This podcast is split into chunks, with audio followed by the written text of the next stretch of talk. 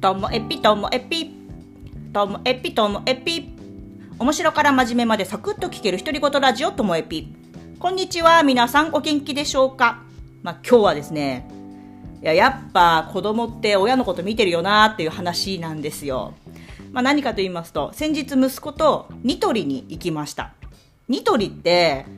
や私息子と一緒に行ったのは自分の買い物の用事に付き合わせるのに行ったことあります。でも私がよく行くニトリって近くにゲオとか100円ショップとかあと電気屋さんとかもあるから息子はちょっとゲオを見てるから俺はみたいな感じなんですよ。だから一緒にニトリに入ることって少なくってニトリに入ってもどうせ俺用事ないしみたいな感じでもう全然しかも中学校高校になったら一緒に行くことなんてなかったんで初めてぐらいじゃないですか2人の用事があってニトリに入ったのが。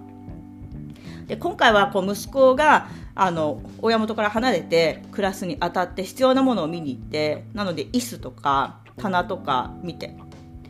で、えっと、1階のあのキッチンの周りのね用品のコーナーも行っていや俺料理これからするからみたいな感じで言うから見に行ったんですよ。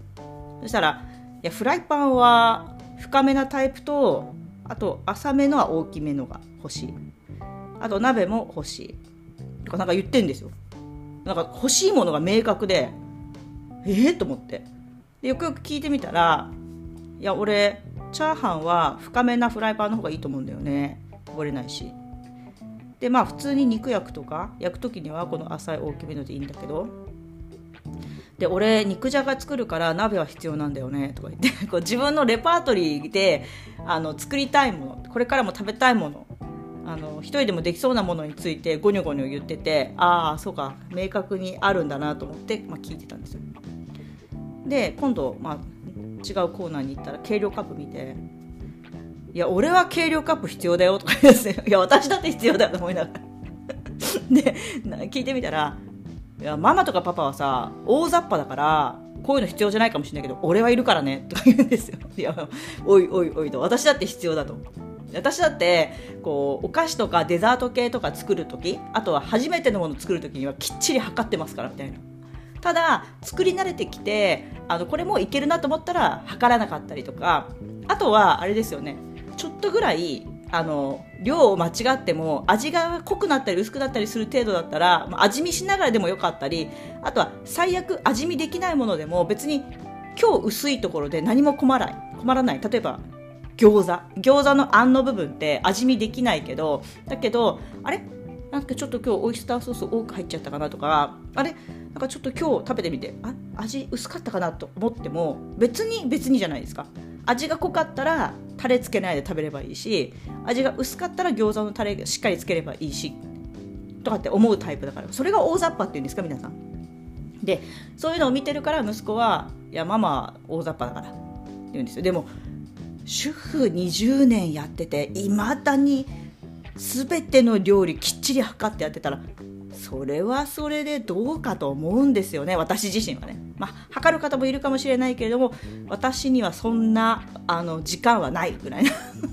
気持ちでいろんなことを思ったんですよ。でもここで言い返したらまたいつものパターンになると今日はもう息子とお別れの日だからあのここは無駄な時間を作らないと思って 使わないと思って話は流したんですけどねその日は。それでもまだ納得いってないわけです私。で今度こうガラスのボウルを見てあ俺これもいるんだよね。俺ねポテトサラダ作るからとか言って。はあみたいな。で確かに私はガラスのボウルが好きで私はメインで使ってるのはガラス。でだけどこう和え物とかちょっと混ぜるぐらいだったらステンレスのボウル。まあ、野菜洗う時だったら大きめのボウル必要だから、まあ、あのプラスチックのボウル使う時もあるし、まあ、ステンレスのでかいボウルも使う時あるけどもメインはガラスのを使ってるんですよ。なんとなくそのまま食卓に出せるかなみたいな感じもするし。で洗いやすいし油とかついてても洗いやすいから。息子もガラスのボウル一択なんですよ。私があれ？ステンレスとかこっちでもよくないとかね。なんだったら100円ショップであのプラスチックだったら買えるよとか言ってもいやこっちとか でこういうの見てるとああやっぱり普段の家庭での私の様子とか私がこう何使ってるとかっていうとこもなんとなく見てて覚えてんだなっていうのを思って。まあ嬉しくもありますけども今までの自分のその子育てとか家での生活をなんか答え合わせしてるような気持ちになりました。これから私がいないところで息子の立ち振る舞いもなんかこっそり覗きたいですよね。なんか恥ずかしい私の癖とかをそのまま引き継いでんじゃないかなと思って急に心配になりました。で、まあ、そうこうして帰ってきた時に、まあ、1人で私帰りにコンビニに寄ったんですよね。そしたらなんか親子がねお母さんが多分私と同じか私よりちょっと若いぐらいのお母さんでで子供はねまだ多分小学校高学年ぐらいの子かな。そしたらお母さんがセブンイレブンの店内にあるゴミ箱に全然もういっぱいなんですよ。それなのにもうギューギューギューギュー押し詰めて自分のゴミ入れようとしてるんですよ。でそんなぎゅうぎゅうだったら諦,、ま、諦めればいいのにギューギューって押し込んでんですよ。その時に「お母さん娘見てますよ。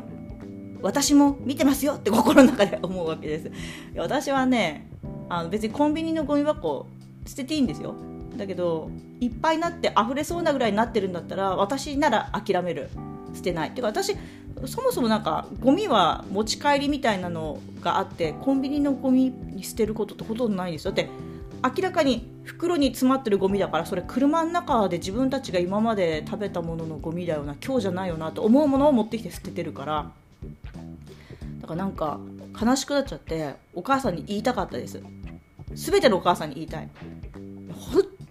子供見てるからっていうお話でした。今日も最後までお聴きいただきましてありがとうございました。さようなら。